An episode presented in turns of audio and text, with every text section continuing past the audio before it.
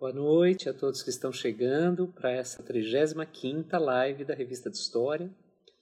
Hoje o entrevistado vai ser Pedro Pontoni, que vai falar sobre moeda e império, a formação do sistema monetário português, séculos XVI, XVII. Boa noite para todo mundo que está chegando. Boa noite, Eduardo. Pedro já chegou.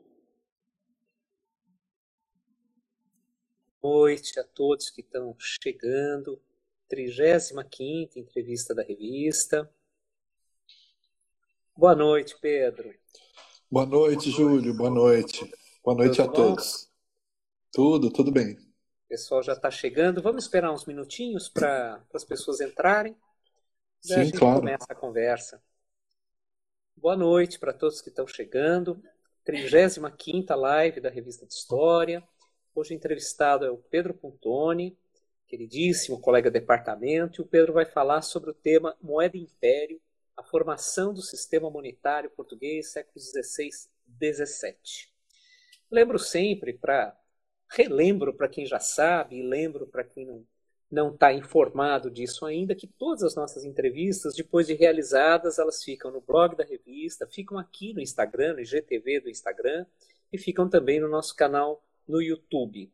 E os áudios que são extraídos justamente pelo Eduardo, nosso colega que já está aqui nos assistindo, os áudios são enviados para as plataformas de podcast, Deezer, eh, Spotify, Apple, etc. Então tem muitos caminhos, muitas formas para você chegar às nossas, às nossas entrevistas e rever, desde a primeira, em abril de, do ano passado, com o Chico Alambert, até a da a mais recente, da Beth Cancelli, e em breve a do Pedro, que será feita em instantes. Boa noite para todo mundo. A 35 e última desse semestre. Em agosto a gente volta com Lincoln Seco, Priscila Miraz, mas esse semestre a gente encerra com essa entrevista do Pedro. Mais uns minutinhos e a gente, a gente começa esse, esse bate-papo.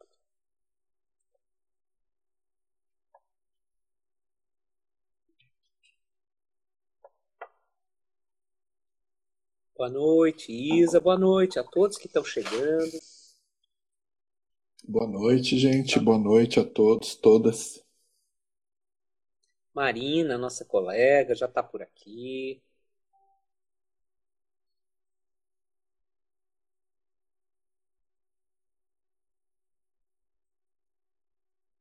Boa noite para todos que estão chegando a essa 35ª entrevista da revista de História nesses tétricos tempos de pandemia.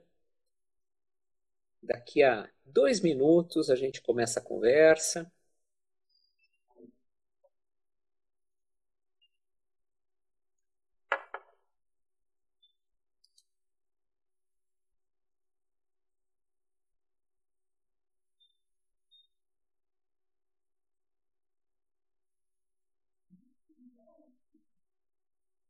Boa noite, Alessandra. Boa noite a todos que estão chegando. Boa noite, Malu. Boa noite para todo mundo que está presente aqui para mais uma conversa sobre história. Pois é, uma, é, é, é quase uma selva, Marina, quase uma selva. Agora, agora que o Ricardo Salles não está mais empregado, eu até pensei em chamá-lo aqui para ele reduzir um pouco ele fazer um desmatamento básico aqui no apartamento. Não diga isso, não diga isso. já vai, já vai tarde. Nem fale, nossa.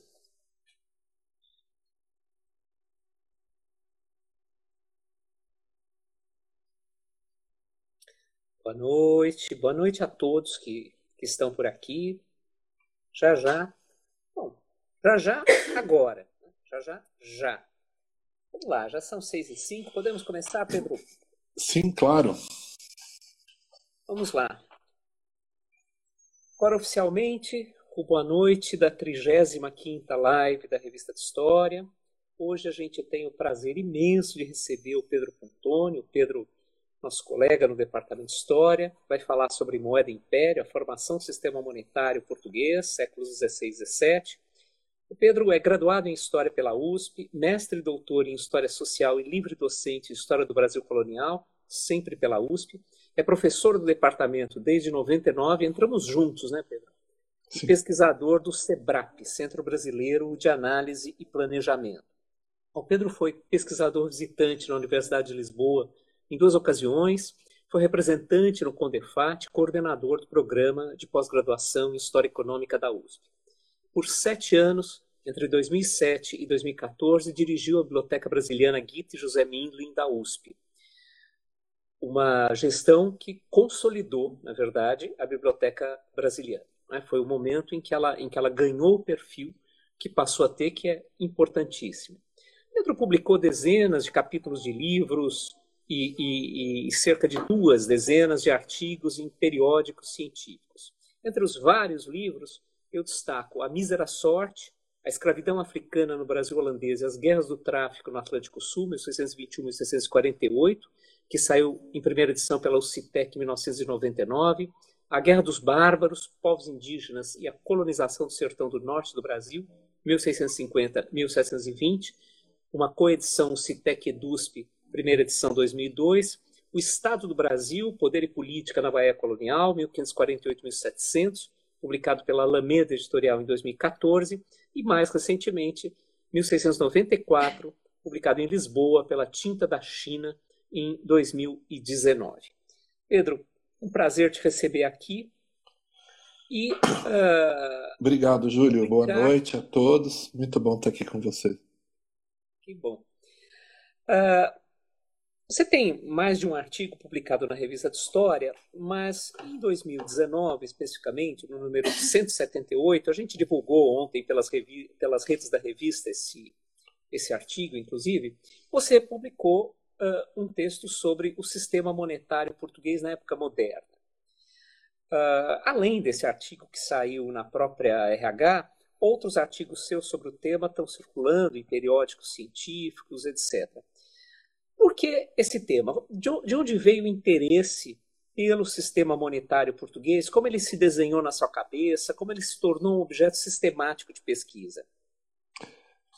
Bem, Júlio, o, o interesse pela história monetária vinha veio de dois caminhos. De um lado, um interesse já na história econômica, que me acompanha desde o meu mestrado, me levou alguns estudos de história econômica que acabei reunindo alguns deles nesse livro O Estado do Brasil, mas o caminho para chegar nesse tema da história monetária passou pelo interesse que eu tive uns anos atrás e ainda tenho na figura do Bernardo Vieira Ravasco, que foi secretário de Estado do Brasil, irmão do padre Antônio Vieira, um personagem muito complexo e decisivo na história do Brasil colonial, mas em particular da Bahia colonial, na segunda metade do século XVII. Senhor de engenho, um homem letrado, é, autor de poesias, é, uma pessoa absolutamente envolvida na vida política, a ponto de que, é, num momento, se torna secretário de Estado e, durante praticamente 50 anos, vai exercer essa função que é decisiva na estrutura, no sistema político do governo geral eu iniciei um trabalho que a proposta era escrever uma biografia do Bernardo Vieira Ravasco, escrevi alguns artigos, a biografia ainda estou devendo, estou trabalhando nela, mas num determinado momento encontrei alguns documentos que eram arbítrios, eram pareceres, opiniões do, do, do secretário é, sobre as fortificações na Bahia, a necessidade de modificar as fortificações e analisando também todo esse esforço de alteração do sistema defensivo da Bahia do ponto de vista fiscal. Mas havia alguns é, outros arbítrios do Ravasco é, falando da moeda, discutindo a situação monetária da Bahia, discutindo a situação da moeda, fazendo um diagnóstico da situação da moeda e propondo uma alteração é, no sistema monetário local com a criação de uma moeda provincial que ele sugeria deveria levar o nome de brasiliana. É, essa moeda provincial seria uma moeda diferente da moeda que circulava em Portugal e no espaço português, com menor quantidade de metal, portanto, menos valor intrínseco, é, para criar uma situação de um câmbio particular nesse espaço monetário que ele dizia, em todo o argumento dele, que deveria ter um, um, um, um contexto monetário diferente. Isso me interessou muito.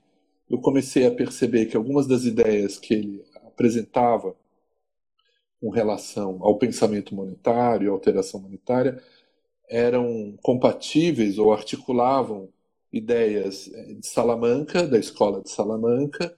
Eh, eu tive a oportunidade, num convênio com a Ana Paula Megiani e um colega nosso em Salamanca, Zé Manuel Santos, eh, de, estar em Salamanca algumas vezes, em intercâmbio, e pude pesquisar, não só em Salamanca, mas em Simancas, mas em particular no, na biblioteca antiga, na, na documentação da universidade, há muitos arbítrios, pareceres, tratados que são escritos entre o final do século XVI e início do século XVII sobre a questão da mutação da moeda, a alteração do valor da moeda, que até então era um problema é, preso numa, numa, concepção de que a moeda tinha um valor é, extrínseco correspondente a um valor intrínseco, é, portanto haveria uma verdade no valor da moeda que era separada do, do poder da monarquia ou do Estado, do príncipe, de alterar esse valor.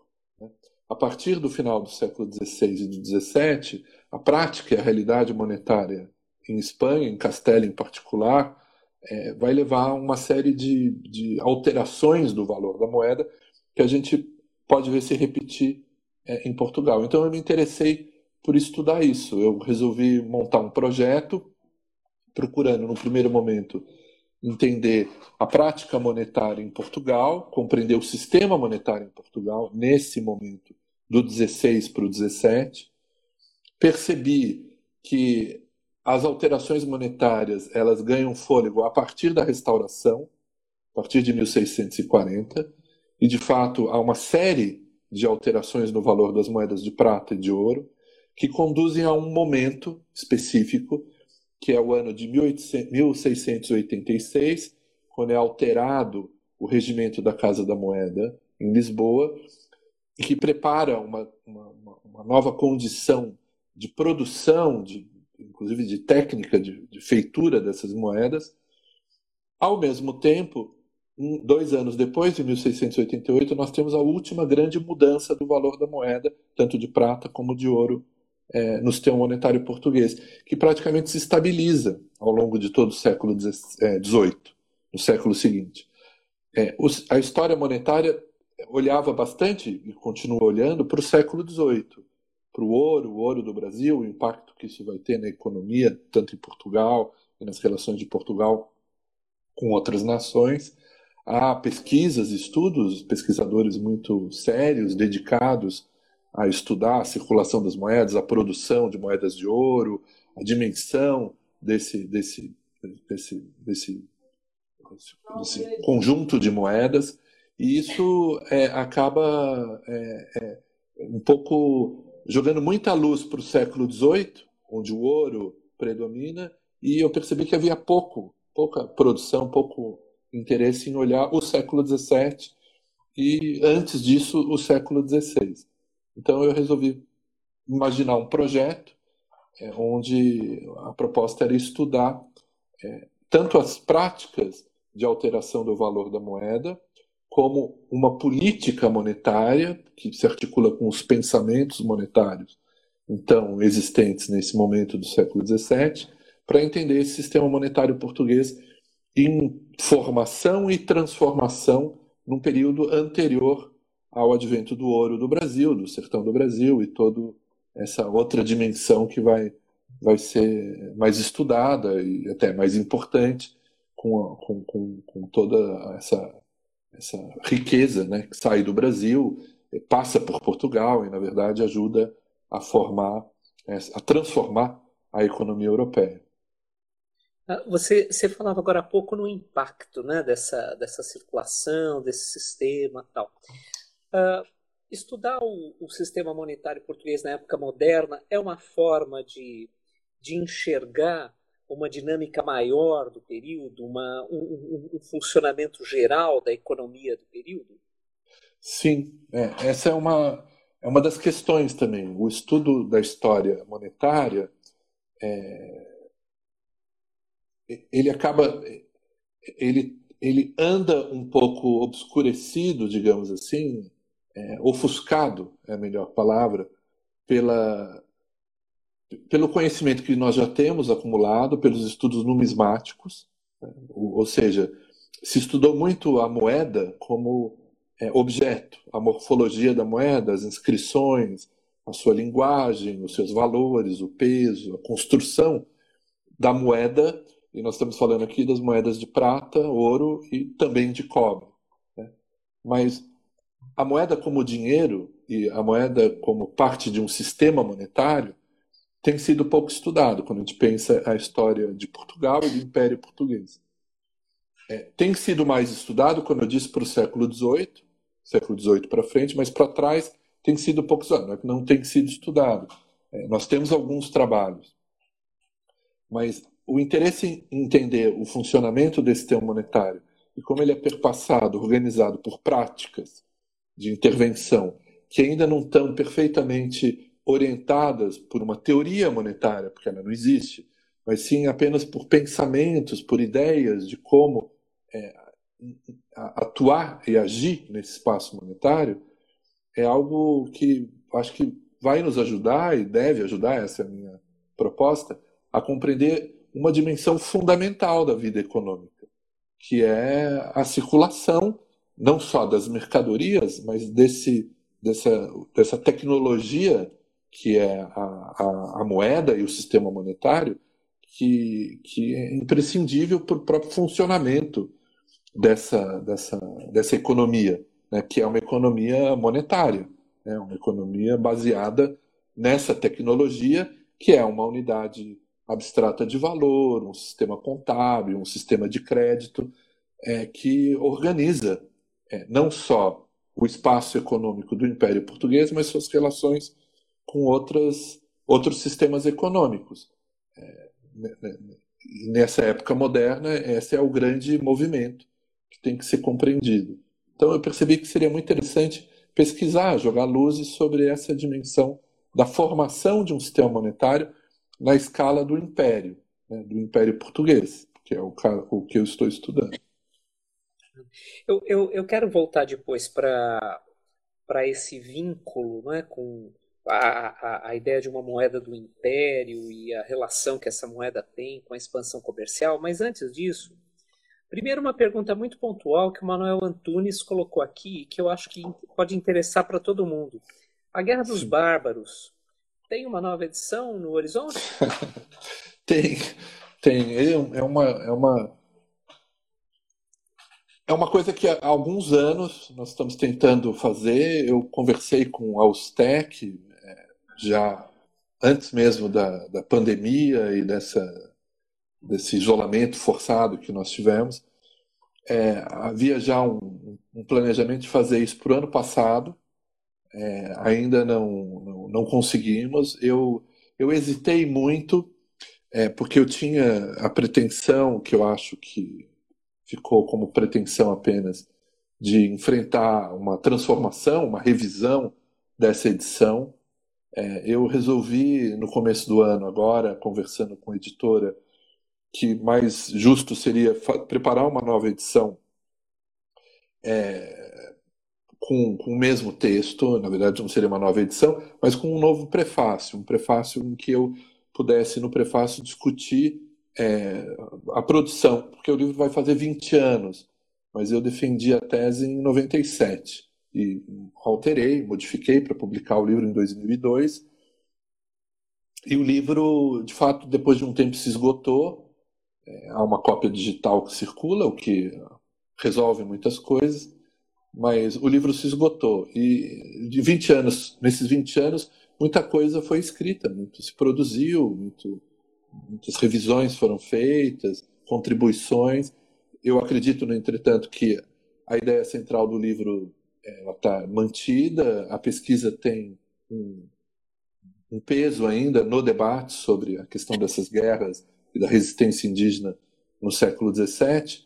Então eu pensei em escrever um prefácio onde fosse possível fazer um balanço, uma leitura, na verdade, do que foi produzido nesses últimos 20 anos e como que isso dialoga com o texto de 2002. Então eu estou no processo de escrever isso, espero até o fim desse ano a gente conseguir que a gente consiga fazer a nova edição.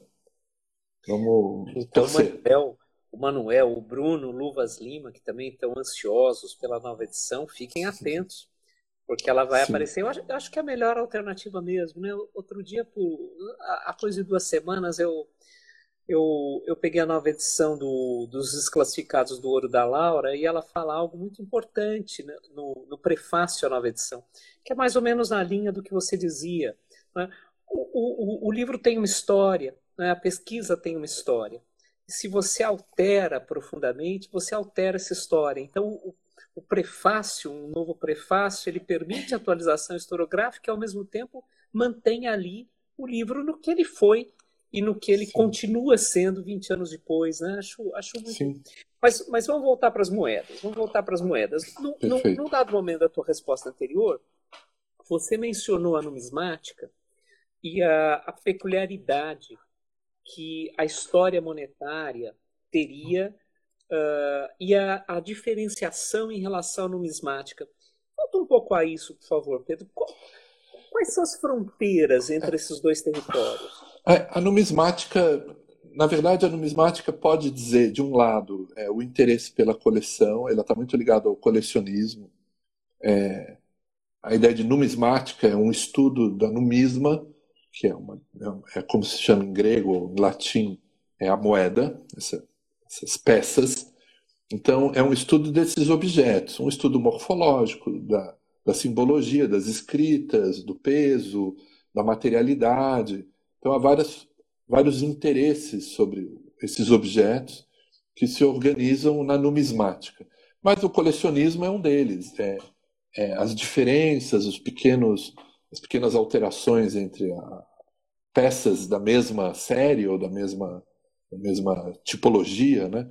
Então há, há, há muito interesse é, nos estudos numismáticos, há associações, pessoas muito dedicadas. No Brasil não tão, não tão desenvolvidos, como por exemplo em Portugal, onde de fato há inclusive cadeiras na universidade, há estudos é, muito consolidados é, da, das moedas nesse sentido. A história monetária, na verdade, ela, ela se interessa, é claro, pelo que a numismática consegue produzir e, e o conhecimento criado por esse interesse, mas a história monetária está mais interessada na, na moeda digamos assim, de um modo geral. Né? Do, do, agrupamento dessas essas moedas são vestígios, são é, é, é, documentos que podem ser organizados pelo historiador para entender os sistemas monetários, entender os regimes monetários, compreender é, como que os estados, né, no caso que nós estamos estudando, os estados modernos, é, organizam práticas, propõem políticas para o sistema monetário.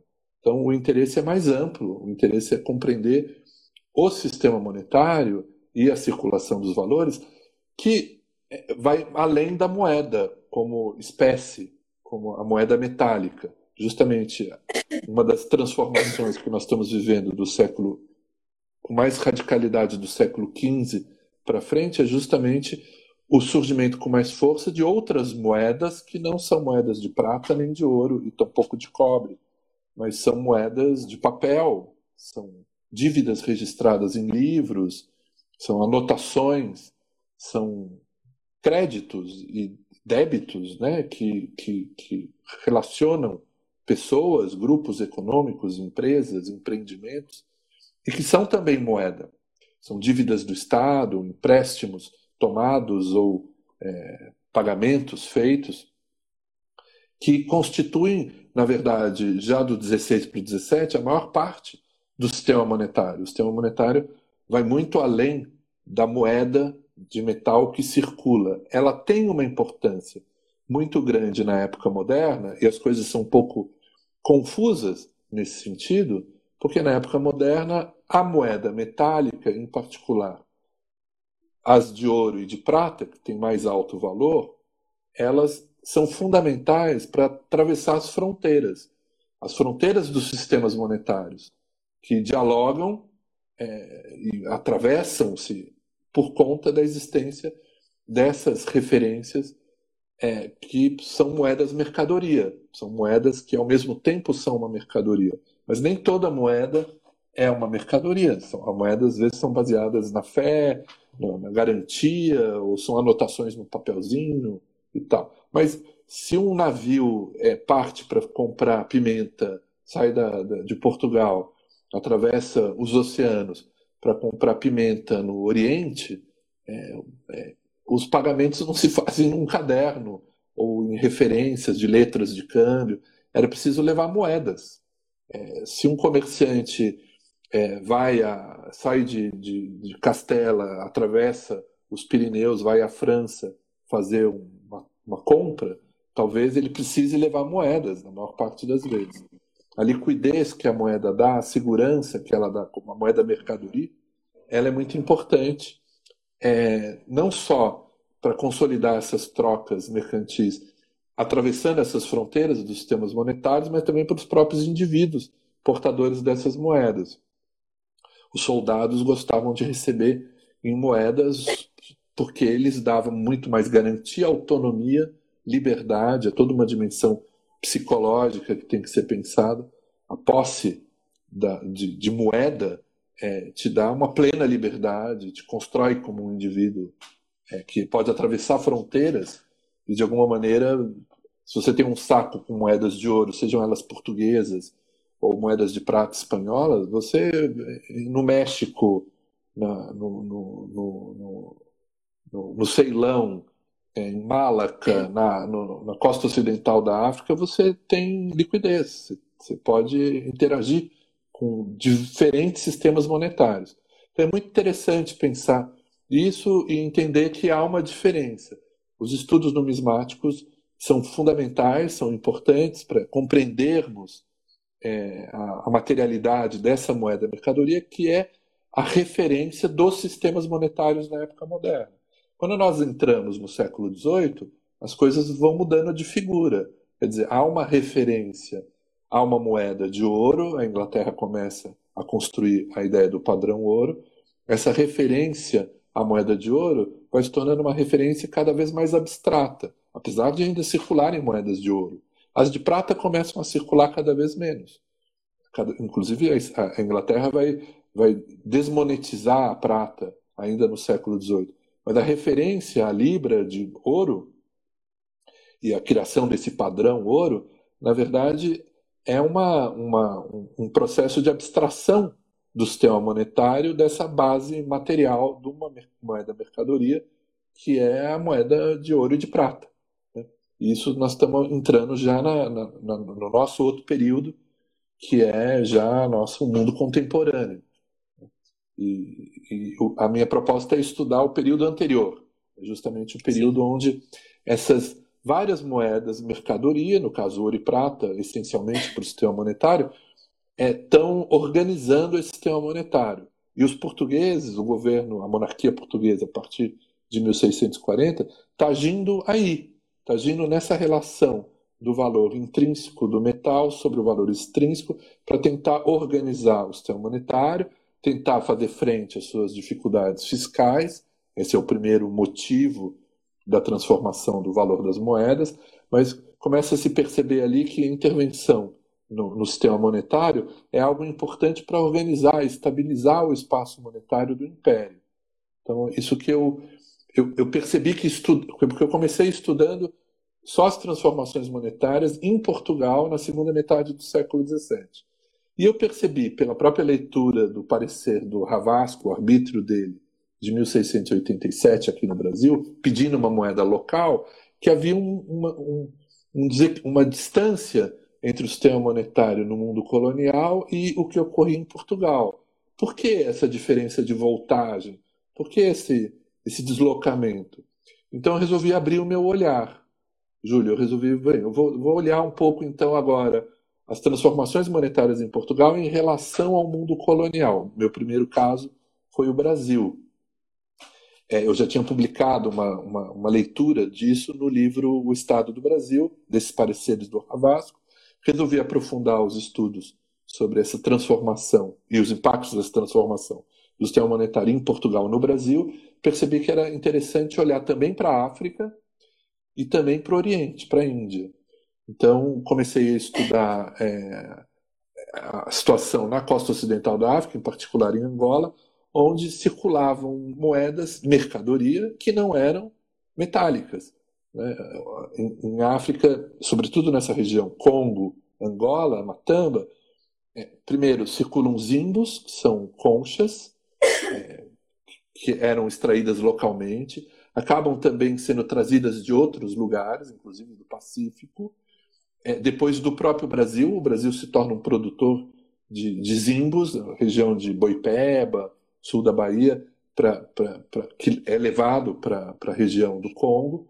Então, é, eu comecei a perceber que isso era um tema interessante. Os portugueses mantêm o uso desse zimbo na relação com o Reino do Congo, sobretudo, mas na segunda metade do século XVII fica muito claro que o sistema monetário em Luanda, na, na cidade, é, no porto exportador é, do, do, dos escravizados para a América, não só para o Brasil, é, os tecidos, os pequenos tecidos chamados libongos, que eram feitos com uma palha extraída de uma palmeira é, que existia no local, mas comprados em Luango, numa região inclusive não controlada é, diretamente por Portugal, eram a base de um sistema monetário muito local, muito preso a Luanda.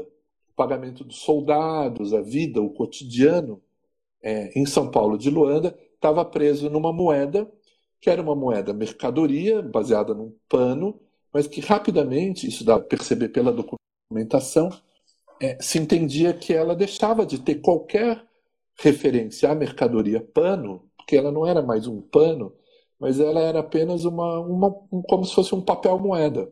Era uma moeda cuja, cujo valor vinha do fato de que ela era garantida por um emissor dessa moeda, que não era nem a monarquia, era o contratador do contrato do Reino de Angola. Ou seja, os comerciantes que compravam o direito de monopolizar o tráfico de escravos tinham obrigações para com a monarquia, uma delas era pagar os soldados estacionados em Luanda, e Luanda era basicamente um entreposto de, de comércio de escravos, cuja população, a maior parte dela, eram soldados envolvidos no controle, na manutenção da, da, do controle desse espaço. E o pagamento era feito com esse tecido que os contratadores compravam em Luanda e, e que garantiam o valor daquilo, mas era um valor sempre em contestação. Então, a moeda, o libongo, na segunda metade do século XVII, é uma moeda está é, tá sendo contestada o tempo todo. E o limite disso é justamente o ano de 1694, quando há lá em Luanda um motim um motim que é, o, o, Ralph Delgado chamou no livro dele de o motim dos sete arcabuzados, porque sete é, líderes dos soldados são é, traídos, rapidamente capturados e, e, fuzilados de pronto, né? fuzilados não, arcabuzados, né? pelos ouvidos, eles tomam um tiro é, no ouvido. É, e isso está num dos, dos poemas do, do, Gregório de Matos, que não só é, é testemunha do, do, do motim, mas participou, segundo o, o, o seu biógrafo, é, muito provavelmente traindo os soldados. Ele teve um papel nisso. É, teria sido o passaporte para ele voltar ao Brasil, para Pernambuco. O, o, o evento é muito interessante e me abriu. Eu comecei a estudar isso junto com o Brasil e percebi que é, havia nesse segunda metade do século XVII um movimento em Portugal, não só de tomar as rédeas de um sistema monetário no, no Reino de Portugal, mas também organizar e reestruturar o sistema monetário no espaço é, do ultramar, do império. É, as coisas funcionam como se, de alguma maneira, já naqueles anos, finais dos anos 80, 1690, a monarquia tivesse se preparando, se, se estruturando para é, ganhar é, é, para ter condições para absorver o fluxo de, de ouro que começava a surgir no sertão do Brasil. Né? As datas são muito coincidentes.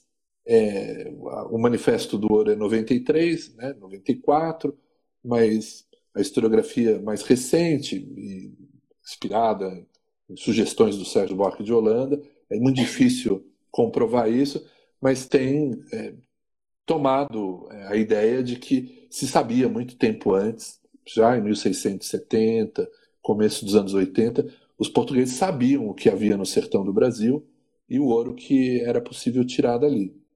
Então, é, é, é como se fosse uma preparação para o que virá. E, de fato, 1686, um novo regimento para a Casa da Moeda, 88, uma alteração do valor, 94, a criação da Casa da Moeda do Brasil, uma moeda provincial para o Brasil, 94, a substitu... depois do motim, é, na verdade, o motim foi por causa disso, em 94 se resolveu substituir os panos libongos por moedas de cobre no pagamento dos soldados. É, é, há uma sincronia no ano de 94. Né? É a criação da Casa da Moeda do Brasil e, ao mesmo tempo, a substituição do, desse sistema monetário local em Luanda por um sistema provincial com moedas de cobre, que tem menos metal do que as moedas de cobre portuguesas, que circulam em Lisboa, Évora e tal, que vão circular só para a África e também para o Brasil. As moedas de, de cobre em África vão depois servir para circular no Brasil. O motim em Angola é por causa disso, porque quando mudam o sistema monetário em Angola, que era uma coisa que a Câmara Municipal sempre pediu para tirar esses paninhos, os libombos, é, entretanto, é feito uma, isso com uma grande desvalorização do salário, do soldo dos soldados. Eles perdem muito com essa mudança e ficam absolutamente é, chateados e vão se revoltar. Né? E, e, depois a monarquia volta um pouco atrás, restabelece, recompõe o, o soldo, mas depois de uma repressão imediata né, e muito dura. É muito interessante, né? porque você, eh, conforme você foi caminhando nas pesquisas, ah, você abriu do que era um, um espaço mais microscópico, digamos assim, ou mais restrito, microscópico é excessivo, não um espaço uhum. mais restrito, até pensar todo o conjunto da, do império, todo o conjunto das relações que se estabelecem dentro daquele que é um dos temas centrais da época moderna, que é a expansão, que é a expansão marítima. E, e, e aos poucos você vai apontando na sua fala a tensão entre uh, a circulação de moedas de valor uh, atribuído, né, extrínseco, para usar o, o, termo que você usou, que imagino que seja mais preciso, e as moedas que têm valor por si mesmas, né, cujo valor uhum. está ali no, no metal empregado. E isso aparece numa, num conjunto de questões que a Josiane acabou de levantar aqui, sobre as tensões entre Portugal e Espanha uh, a partir da retirada de matéria-prima nas colônias para a fabricação de moeda. Ela está uhum. preocupada com esse, com esse embate entre Portugal e Espanha. E, e daí eu queria te perguntar sobre isso, Sim. transmitindo a questão da Josiane, mas ao mesmo tempo para pensar mesmo esse, esse, esse papel das moedas de valor intrínseco como propulsoras, como móvel da expansão. Né? Você já falou um pouco disso, você falou, sim, bom, você sim. tem que ir para a Índia, você vai. No, no, você não vai levar o paninho para fazer compra lá, você vai levar o ouro, você vai levar a prata. Né? Eu queria juntar essas duas coisas, o papel dessas, dessas moedas de valor intrínseco e a questão que a Josiane levantou sobre as tensões entre Portugal e Espanha. É, legal. Bem, obrigado, Josiane, pela pergunta de fato, essa é uma das questões é, mais importantes. É, no texto que o, o, o Júlio lembrou agora, no início da nossa conversa, que foi publicado na revista de História, né, na nossa revista em 2019, aquele texto é uma, é uma é parte de, um, de uma introdução, ele está pensado como uma introdução ao estudo do sistema monetário no século XVI e XVII. É, naquele momento, nesse texto eu estou estudando é, as transformações do sistema monetário português, é, como que ele é, vive, é, ele, ele se transforma ao longo do, do, final do século XIV, com uma crise de desvalorizações que acompanha a crise da dinastia e as mudanças né, na, na, na política portuguesa, e como que lá no início do século XV haverá, com a, excessiva desvalorização da libra, que era a, a moeda de referência, né, o padrão de referência do sistema monetário português, acaba se é, transformando esse sistema monetário, adotando-se um novo padrão, que é o real. Né? O real tem origem numa moeda concreta, num real de, de prata, e que depois vai também sofrer, ao longo dos próximos séculos, uma imensa desvalorização. Mas naquele momento se define que aquela moeda é, no, é a nova base, o novo, o novo padrão monetário, e essa é uma mudança muito importante.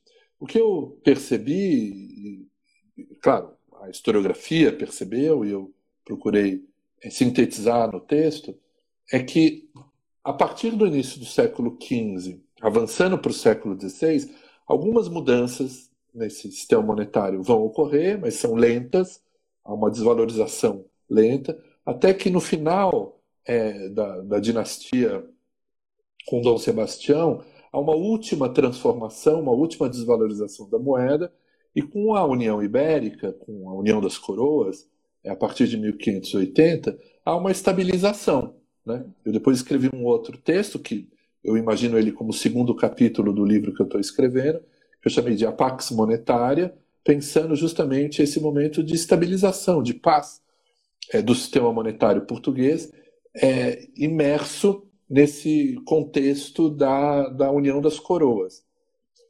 Ao mesmo tempo que, então, portanto, durante esses 60 anos da União das Coroas, é, não há uma mudança no, na relação entre o valor intrínseco e intrínseco das moedas nacionais portuguesas.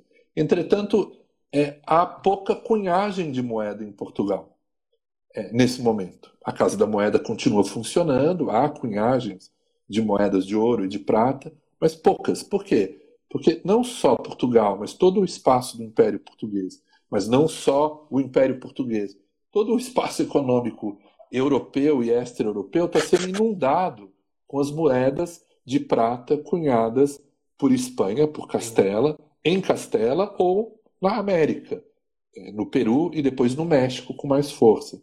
As moedas do, de Potosí e depois as moedas mexicanas. É, esse é um fenômeno de uma, uma, como dizia o Vitorino Magalhães Godin, de uma maré enchente de reais, que, que são os reais de a ocho, a principal dessas moedas, ou seja, uma moeda de oito reais, mas há moedas de quatro, moedas de dois, de um real, de prata, que vão se tornando a base de um sistema monetário que vai se é, universalizando, no sentido de que vai se tornando ganhando uma dimensão mundial. Essas moedas vão ser encontradas no Oriente, em África, na América, na América do Norte, do Sul, na Europa, na Áustria, onde se vai essas moedas estão tão, tão circulando. Portugal depende muito, não só Portugal, a França, a Inglaterra, todas as grandes potências mercantis e que estão envolvidas no comércio e na expansão do comércio na longa distância, o comércio, portanto, que atravessa essas fronteiras é, nacionais ou europeias, porque dentro da Europa a, o sistema de letra de câmbio está se amplificando, mas quando se pensa a expansão desse capitalismo, era preciso ter acesso a essas moedas. A necessidade de ampliar né, essa massa monetária para fazer a expansão, para garantir e sustentar a expansão desse comércio, exige o acesso a essa, essas, essas moedas. E Portugal, a estratégia dos mercadores, da própria, depois, monarquia portuguesa, a partir de 1640, é tentar capturar, e é a mesma estratégia dos ingleses, a mesma estratégia dos franceses, tentar capturar para dentro do seu sistema monetário essas peças metálicas espanholas. Durante o período da União Ibérica, Portugal está digamos assim, intoxicado com a presença dessas moedas. A partir de 1640, com a independência, com a autonomia, né, com a restauração, Portugal vai tentar tomar controle do sistema monetário, alterando o valor das moedas, readequando, desvalorizando e pensando o sistema monetário isso que eu pude perceber na minha pesquisa, que o Conselho da Fazenda, que centraliza as decisões referentes à mudança da moeda e depois à política monetária, é ele o formulador dessa política. Essa política começa a ser formulada a partir da tomada de consciência, o conhecimento de ideias, teorias, tratados sobre a moeda que vão ser consumidos, pensados, refletidos, mesmo antes do surgimento do final do século XVII do Tratado do Locke, dos grandes pensamentos sobre a moeda, das teorias monetárias que vão embasar todo o crescimento econômico e depois o surgimento da economia política no século XVIII.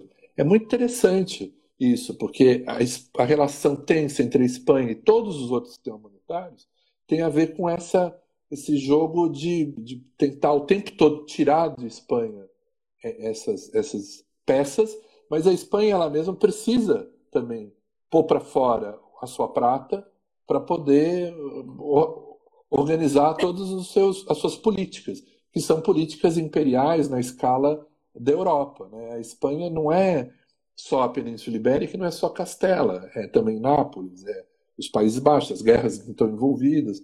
Sempre tem uma dimensão imperial a monarquia católica. E a, o sistema, a produção de moedas americana garante isso. E essa moeda extraída da América, produzida na América, né, extraída das montanhas de Potosí a prata, e produzida na América, que vai fechar os circuitos de troca com o Oriente. É, sem isso não haveria essa expansão da economia mundo. Essa é uma ideia antiga, tem sido trabalhada por muitos autores, desde o Brodel e outros, Godinho e mais recentemente também. É, mas é, é, muito interessante pensar isso. E aí, a partir da segunda metade do século XVII, a monarquia portuguesa vai ficar pensando mecanismos de atrair a prata para dentro do seu espaço. Um dos mecanismos é a desvalorização da sua própria moeda, que, que sempre, de alguma maneira, acompanha as transformações do sistema monetário é, espanhol. Então, para você terem uma ideia, Júlio, ter uma ideia, na documentação sobre o Conselho da Fazenda, logo eu deu para perceber que havia é, informações que eram recolhidas por informantes, né, é, que estavam, é, perdão, que estavam é, nesses outros espaços monetários é, trazendo notícias para o Conselho da Fazenda em Portugal. Como é que está a moeda em França? que, que o rei acabou de, de aprovar? Qual que lei é essa na Espanha que alterou o valor da prata? Isso vai ter que impacto aqui na, no nosso sistema monetário? Grande, porque se a prata foi desvalorizada na Espanha, as nossas moedas nacionais de prata que a gente acabou de cunhar podem atravessar a fronteira e ir para lá. Porque elas têm mais valor agora, do outro lado. Então, o que nós vamos fazer com relação a isso? Vamos desvalorizar a nossa moeda também? É, como vamos manter o fluxo é, de, de, de, entrada das moedas de prata na economia, no sistema né, econômico do Império Português, é, olhando para Potosí. É, é, é, é, um, é, um, estudo clássico da Alice Canabrava e de vários outros, da, da, da, dimensão de Buenos Aires, do contrabando, é, a venda de escravos para Buenos Aires sustenta boa parte da extração, da, da entrada dessa prata na segunda metade do século XVII é, no Império Português. Então são temas muito, muito interessantes né, para entender essas tensões entre esses vários espaços monetários. Os sistemas monetários europeus estão sempre em tensão. Né? Eu, eu descobri, por exemplo, um, um, uma das coisas que tá, já está escrita para fazer parte de um capítulo é um, uma documentação muito interessante que está na Casa da Moeda em Lisboa, é, de um livro é, que registrou toda a troca das moedas na Ilha da Madeira.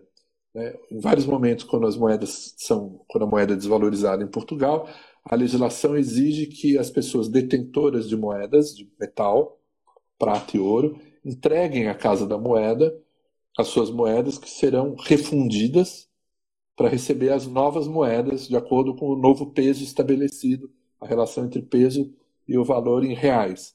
Né? isso é obrigatório. Dizer, fugir disso era incorrer em penas cada vez mais elevadas, né? inclusive pena de morte, você não poderia circular moedas que não eram legítimas mais. E é muito curioso, porque quando é, a Casa da Moeda envia a Ilha da Madeira um representante da Casa Moeda, um tesoureiro com um baú com moedas de prata novas, que seriam trocadas de imediato com as moedas antigas, todo, é, nós temos o registro moedinha a moedinha de tudo que foi trocado é, durante aqueles meses. É, Colocava-se uma mesa e a pessoa chegava lá e entregava 15 moedas de prata e recebia as novas moedas de acordo com o novo peso estabelecido pela monarquia.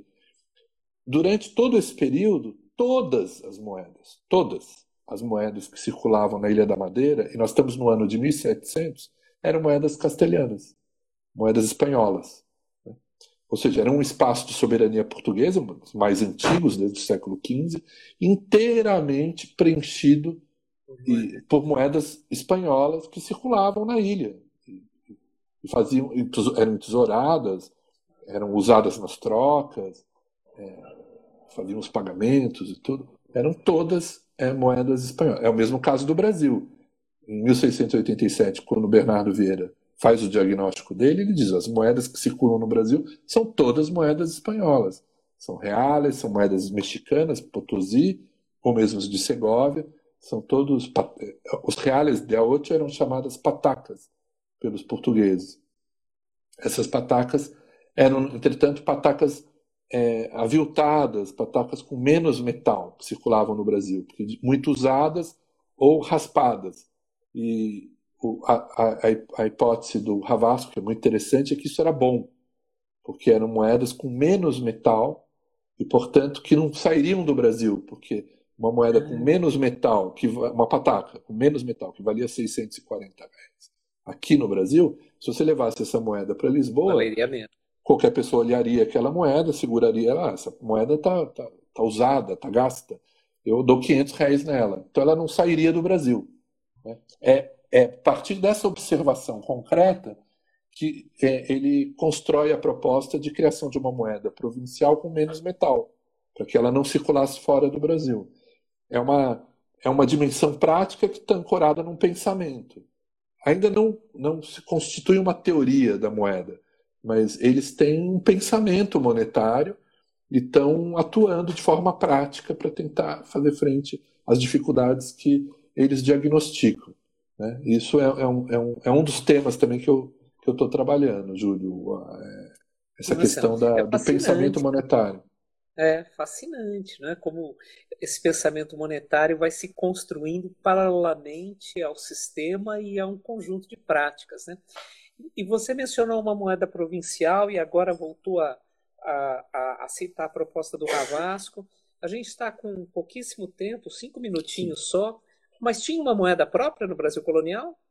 Então, a partir de 1694, quando foi criada a Casa da Moeda, autorizada a criação da da Moeda, em 95 começa a ser cunhada uma moeda de prata e uma de ouro específica para o Brasil, com menos peso, ela tinha uma menos metal e ela só podia circular no Brasil. Ela não vai se chamar Seguindo brasiliana. É, não, não vai se chamar brasiliana, como queria o Ravasco, e no seu parecer, o Ravasco, muito espertamente, diz: essa moeda deveria se chamar brasiliana porque Dom Pedro, é, que já era rei de Portugal, portanto já era, não era mais regente, era Dom Pedro IV, é, entretanto, príncipe do Brasil. Porque os, os, aqueles que eram os herdeiros do trono eram chamados príncipes do Brasil. Então, de fato, o rei era Dom Afonso VI e o regente, que era o Dom Pedro, era então príncipe do Brasil, porque Afonso não teve filhos.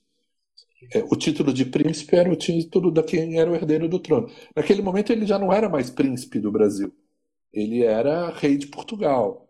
Mas como aí o Ravasco diz, como o Brasil é um principado de Portugal, essa moeda deveria receber o nome de brasiliana.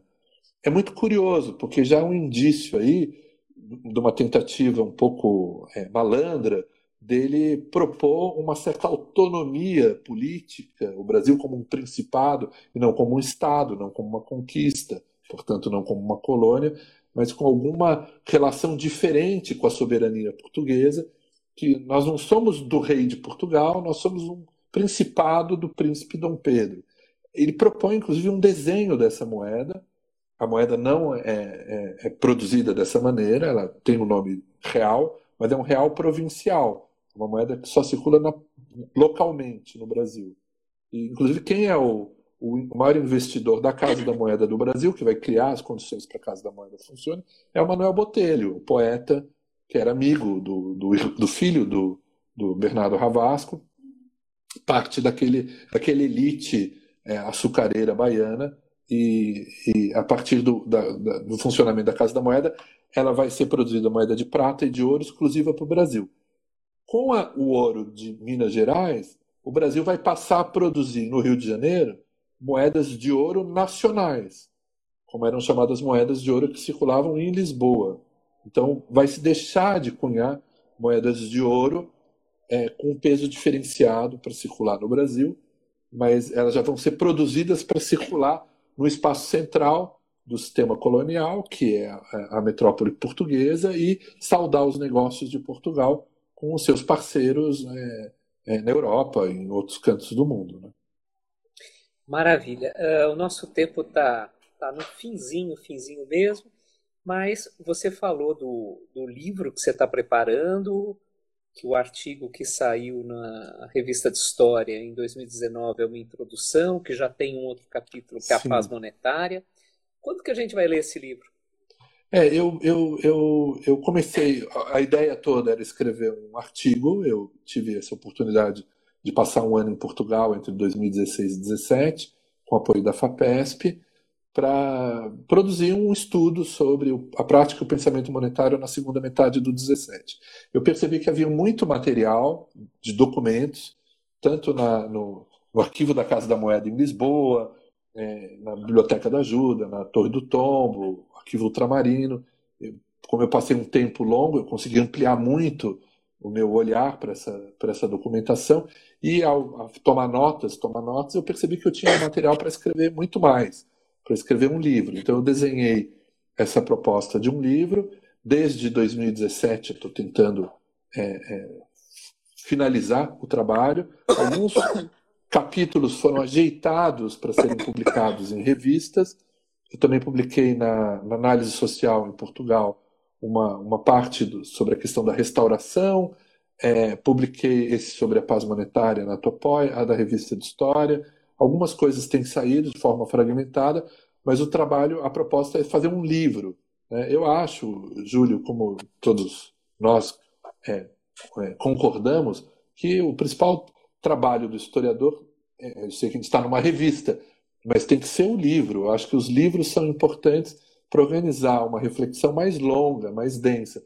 As revistas são fundamentais para trazer é, resultados imediatos da pesquisa é, ou sínteses mais é, concretas, textos mais curtos, né, ideias mais hipóteses mais, mais circunscritas, mas a, a possibilidade de escrever um trabalho mais longo, é, indo desde o século XII, como eu fiz no capítulo introdutório, para entender a construção de um sistema monetário e olhando vários espaços, não só o centro do sistema Portugal, mas a África, o Brasil e a Índia, é, é a minha ambição. Eu espero trabalhar ainda esse ano e o começo do próximo para ter esse trabalho pronto. Né? O capítulo sobre a África, sobre Angola, já está pronto, o do Brasil também.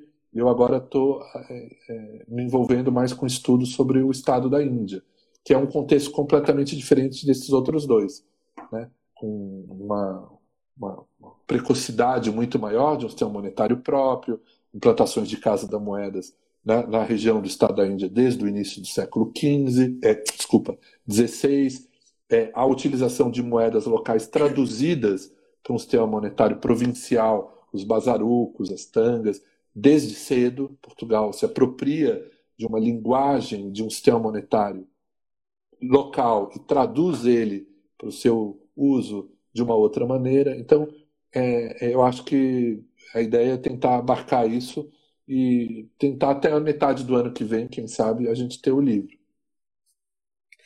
Então, Mas a tá pandemia atrapalhou pra... um pouco, né? Atrapalhou, é, atrapalhou é. a pesquisa. Eu tinha planejado ir a Portugal agora, no ano passado, com recursos do CNPq, né, do edital universal, mas eu não consegui realizar essa viagem ainda. Daí, quando sair o livro, está convidado para voltar aqui e falar do livro inteiro e retomar a conversa e tal. Pedro, muito Legal, obrigado. Muito bom. Entrevista sensacional. Muito bacana mesmo. Olha, muito obrigado, Júlio. Agradeço a você. Ah, é ótimo ouvir e, e, e, abordar assuntos, né? Uma das lógicas dessas entrevistas é que a gente consiga passar por assuntos variados e tratados de maneira profunda, mas ao mesmo tempo acessível para todo mundo, né? E, e a tua, tua apresentação foi foi ótima, como como várias pessoas, a Josiane, a Ana Patrícia, o Gabriel, a Malu estão estão comentando, Wagner estão uhum. comentando. Então, super obrigado. Obrigado também para todo mundo que acompanhou essa 35ª entrevista da Revista de História. Agora a gente para para as férias, para um descanso merecido para todos nós.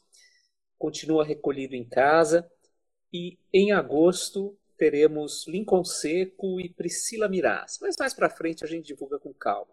Pedro, brigadíssimo, cara. Obrigado, Júlio. Muito obrigado. Ótimo estar aqui com você. Parabéns pelo trabalho. Muito importante para a historiografia, para a nossa revista e para o departamento poder compartilhar essas conversas, esses, esses diálogos sobre história. Muito bom. Maravilha. Boa noite para todo mundo, gente. Muito obrigado pela presença. Boa noite, muito obrigado.